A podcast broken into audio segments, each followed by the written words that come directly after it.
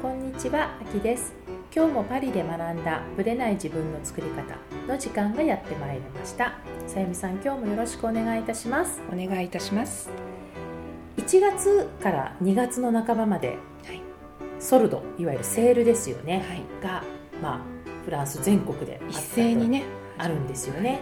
でフランスは必ず日にちが決まってるんですよね、うん、この日からセールがスタート水曜日スタートですよね。なんで水曜日なんですかね。わかんないです。でもあの学校がお休みとか半分半休とか、そうですよね。あと働くママたちも水曜だけはお休みにしてるとかとか、ね、っていうこともあるんじゃないかなと思うんですよ。なるほどね。そうか。そういう意味なんですかね。あの映画も水曜日スタートじゃないですか。そうなんで日本は土曜ですよね。なんでなんですかね。だからやっぱり半休の日？休み娯楽はそういう水曜日をめどにするんですかね。週末じゃないんですよね。半休の日を選ぶのかなって私はなんとなくちょっとこうそう。思いましたね、ね、考えたらそのセールも映画も全部水曜日ですもんね、ね、そうなんですよね。だからその日からもうみんな待って、で場所によってはもう0時からなんか開くところもあったりしてわーって駆け込んでいくみたいな、並んでるところもねありますよね、で今年冬のセールなんか買いました？さゆみさん。私のものは一切買ってないです。それはなぜ？いやわからないんですけど時間がないから時間もないのもあるんですけども、うん、これと言って欲しいものが、うん、今年はこれを買いたいとかってなんとなくこう出てくるんですけど、うん、今年はそれが出てこなかった。そうなんだ、子供のものとかね、うん、主人の靴下とか、うんうん、そんな他の人のものは買いましたけど、うん、自分のものは一切買ってないです。そのまま終わってしまったセールみたいな。そうですでなんかセールだし行った方がいいかななんていう感じもあったんですけど、でも別に欲しいものがない時にあえてお金を使わなくてもいいかと思って、あの節約なんて思って買ってないんです。実は私も今回買ってないんですよね。なんででしょうね。かね 多分アキさんももう十分に物があるからじゃないですか。確かに減らしたいっていうのも逆にもうこれ以上増やしたくないっていうのも多少ね。私もありますよそれ。やっぱりほら去年さゆみさんにもコーディネート診断でしたっけ？はい。コーディネート診断、はい、クローゼット診断。であのコーディネートをね、ね、一緒にやるのも見てもらって、はい、で自分が何が今欲しい欲しいとか持ってるとか必要かとかっていうのは見極めたので、うん、まあ、その中でコーディネートを楽しむっても決めちゃったので、うん、だってもうあんなにバリエーションがね 買わなくてももう素晴らしいバリエーションがあるので。だから子供の下着とか、まあ、特に上の子はどんどん大きくなるので、上の子の洋服は買うけど、実は私セールの日にちを1週間間違えてたんですよね、だからもうみんながセールって騒いでる時に自分は来週だと思ってて、でも周りから遅く行っちゃった。う。ん行ってもいない。だからあのあセール始まったんだみたいな感じで、でも風乗り遅れ、で時間もなく、うん、でもうゴミゴミしてるとこも行くのがもう面倒くさくて。寒いしね、そうなんですよ。本当はちょっと靴見てもいいかなと思ってたんですけど、うん、もう探す気力がもうなくて、はい、だったらもうもう買わないって決めちゃった方がいいかなとちょっとこうなんて言うんでしょう。子育ても、お仕事もそうですけど、すごい忙しかったりなんかしませんか、うん、セールどころじゃなかったりっていうのもね、ね、もう逆にセールでわさわさしてる時じゃなくて、セールじゃないタイミングでそうゆっくり見たい。大人の贅沢ですねそれこそね。ね、そう。そういうのを考えると混み合ったブティックとかスリにも合うかもしれないし。まさに、そうなんですよ。だからねこれでもし安物のね、うん、っていうかものを買ってしまって、ね、もったいないことをするよりは、はい、また、くり終わってから見た方がいいかなということで。ですね。欲しいものがこう出てきた時に行くっていうのが。感じですね、ね、だからそういう意味ではこれから見に行こうかなみたいな、うんうん、春物を探しにニューコレクションをっていう感じですね、はい、さゆみさんもじゃあ春に向けて何かまだ欲しいものはない？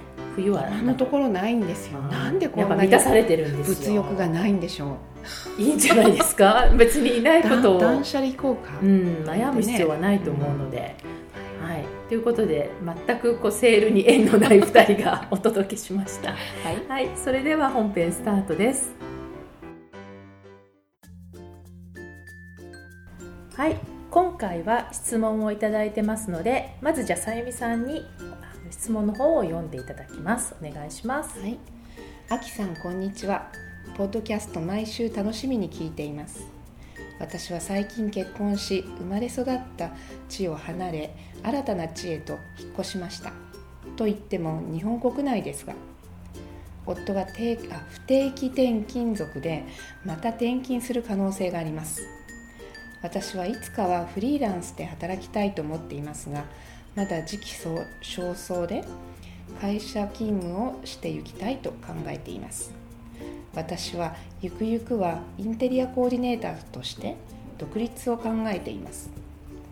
今回は何とか就職は決まりましたが面接時にも旦那の転勤など気にされ落とされることもありました。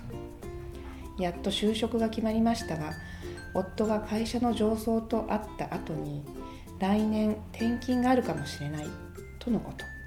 想定より早すぎ驚きなんですが私はまだ夫と別居とかは考えられず一緒についていきたいと考えています。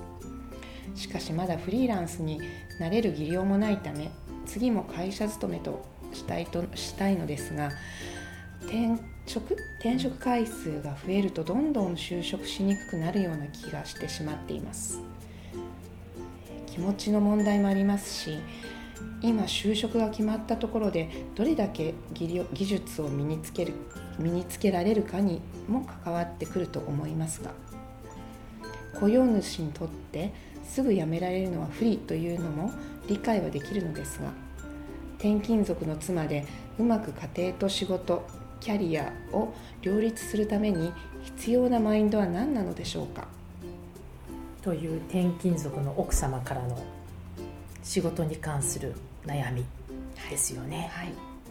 さゆみさんも結局ご主人の都合ではい。フランスに来てるわけなので一応転勤したってことですよね。そう主人が転勤で、転勤とか、まあ、本社に戻ってきたという形で転勤ですね。でこれからも転勤はありえないこともないあですよね。のありえますよ。本人が希望してその希望が通ればうん。転勤というのはいくらでもありますしまたは上司にこうここに行ってみたらどうだとかね、うん。ありえますよありえね。ますね、うん。はい。その転勤族のまあご主人はご主人のその仕事の都合ってことがあると思うんですけど、はい。奥様としてはこういう時どういうふうに考えてらっしゃいます？我が家の場合なんですけど、うん。もう断然稼ぐ金額が違ったんですよ、うん。でどう考えても私うがん。主人を養える、うん。金額あの給料をもらってはいなかったので、うん。これはやはり今はうん。主人の方が、あの仕事をね続けていった方がうん。絶対に有利というかね、生活上いいのかなっていうのはあったので、うんもう何もそれ以上は考えず、うんうん。ついてきたという感じですね。その転勤するのってほら自分の意思じゃないでじゃないですか、はい、その時ってこうどういう視点でっていうかどういう考えでうん。転勤にこううまく対応していきますか、そうですね。実はねうちの主人あのこういう打診があるんだけど、し転勤してもいいかなって聞いてきたんですよ、うん。断ることもできた。なるほどね、うん。だけど私としてはまああの彼の将来のこともあったりとかもあるので、うん。あの好きなようにしたらいいよとなるほどいねう、感じで、まあ、彼のうん。行きたいキャリアの方を、うん。その時は優優先しましたね、じゃあそれにもついていくっていう前提で。そうですね。どっちもキャリアうをん。追ってると、うんもうやっぱり別居っていうしかなことしかくないんですよ。ね。うん。で別居が嫌だったらどっちかが折り合いをつけなきゃいけない、うんでその基準は、うん。まあ、お給料だったり、うんうん。いろいろあると思うんですけども、えどこかでこうね決めないといけないので、うんうんそこはあの各カップルのねうん。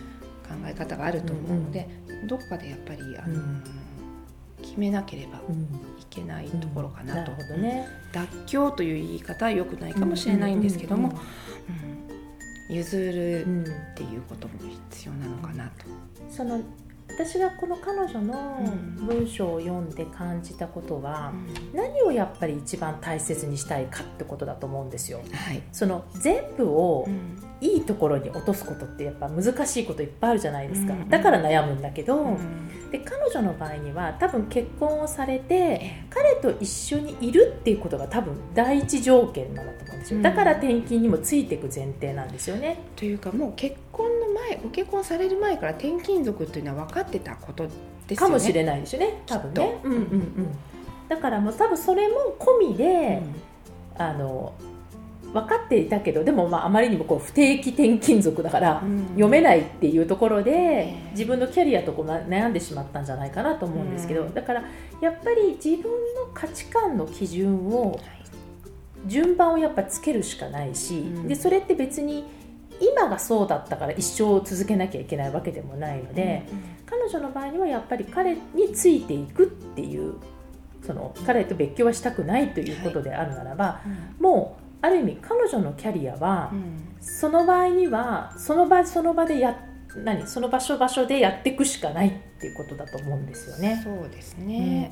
だからそこででも私にはこのキャリアがあったとか、うん。そういうふうにずれちゃうからうん。また悩みが膨らんでしまうので、え逆に自分の幸せはもうまず彼と一緒にいることなんだって決めてしまったら、もう極端な言い方をしたらキャリアはもうその時その時で自分でできることをやっていくプライオリ。ティが家庭っていうのであれば、んもうそこはそれを優先させる、うんそうっていうことですよね。そういうことだと思います。でじゃあだからといって転勤族だからフリーランスでインテリアコーディネーターができないかっていうとそういうわけではないはずなので、うん彼女のスタンスでできる方法を考えていくそうですね。っていうことだと思うんですよね置か。れた環境でできることをまずは考える。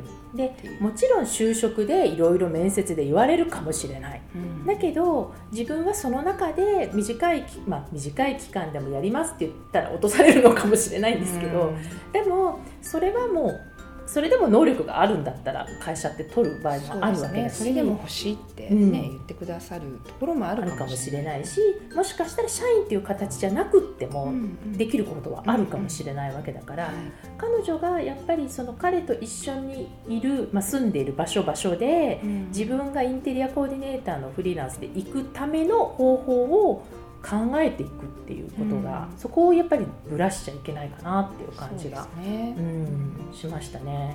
私ほら転勤してないから彼の都合で自分が動くっていう気持ちがもしかしたらほらあんまりわからないというかうん。経験がないので、また多分違うと思うんですよ。こう自分の意思で行くのと、えまあ、夫婦という単位ではあるけど旦那さんの都合で行くえのでは、仕事を辞めなきゃいけない人だって多分いっぱいいると思うしね。キャリアを諦めなきゃいけない人もいっぱいいると思うし、うん。でも私順番は全然な問題ないと思っていて私があのすごく好きな方で国連の尾形貞子さんはい。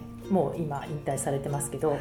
彼女の本を読んだ時に、彼女ってその若い頃自分のキャリアを諦めて諦めてっていうかその結局国連に行き始めたのは40過ぎだったんですね彼そうですよね。だうん。ってその前までは、あの上智大学で非常勤講師？ICU じゃな ICU なんですか？ちょっと覚えてないんですけど大学でその非常勤講師を、ねうんされていて、で結局子育てをしながら非常勤をしていたと、だから一見回り道に見えるようなことでも、うん。最終的には辻褄が合うからえその女性は別に焦って今だからじゃないとダメなんだとかえ言うんではなくて、そのその時できる。時その時できることをやっていくと全部つながっていくっていうことが書いてあってでましてや彼女のその国連としてのスタートは本当に遅かったわけだからええ。すごく説得力があるなと思ったんですよね。うん。だから彼女はむしろ先に子育てをしてその中でできることを非常勤でやってってキャリアを積んで最終的には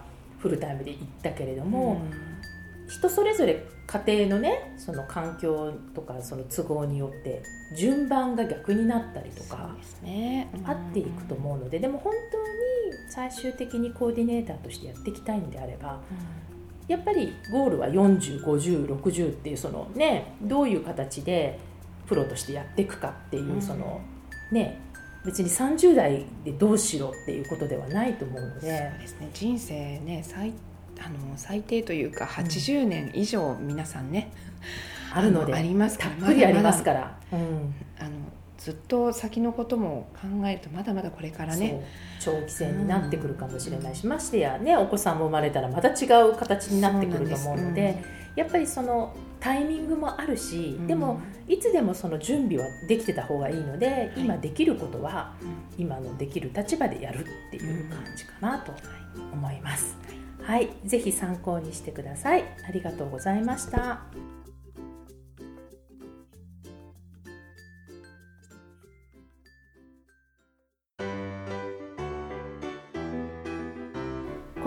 組は毎週金曜日をめどにお届けしています。確実にお届けするための方法として iTunes や Podcast のアプリの購読ボタンを押していただければ自動的に配信されますのでぜひ購読のボタンを押してください。また皆様からの質問感想をお待ちしています。パリプロジェクトで検索していただきそちらのお問い合わせからポッドキャストを選んでいただき質問や感想を送ってください。どしどしご応募お待ちしています。また来週のパリから学んだブレない自分の作り方をどうぞお楽しみに。さゆみさんありがとうございました。ありがとうございました。秋でした